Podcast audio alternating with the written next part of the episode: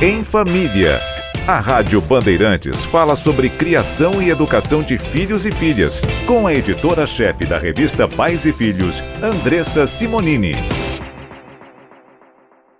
Tudo bem, Andressa? Tudo bem, e você? Tudo jóia. A gente já falou muito sobre celular, tablet na mão de crianças e tem uma idade média que essas crianças passam a ter contato pela primeira vez com isso? Olha, eu acho que hoje elas já nascem com o celular na mão, né? É. Mas tem uma pesquisa que saiu recentemente que a gente levantou do Google com a SafeNet, que o primeiro dispositivo que elas passam a ter próprio delas é a partir dos 10 anos. Tá. E antes disso, ela já está em contato com o celular da mãe, do pai, do tio, ou seja, fica alugando aí o, o aparelho de todo mundo, né? E tem alguma dica, por mais que essas crianças de fato já estejam com esse contato cada vez mais cedo, mas tem algumas dicas que você possa dar? Claro, com o celular na mão, tem acesso à internet.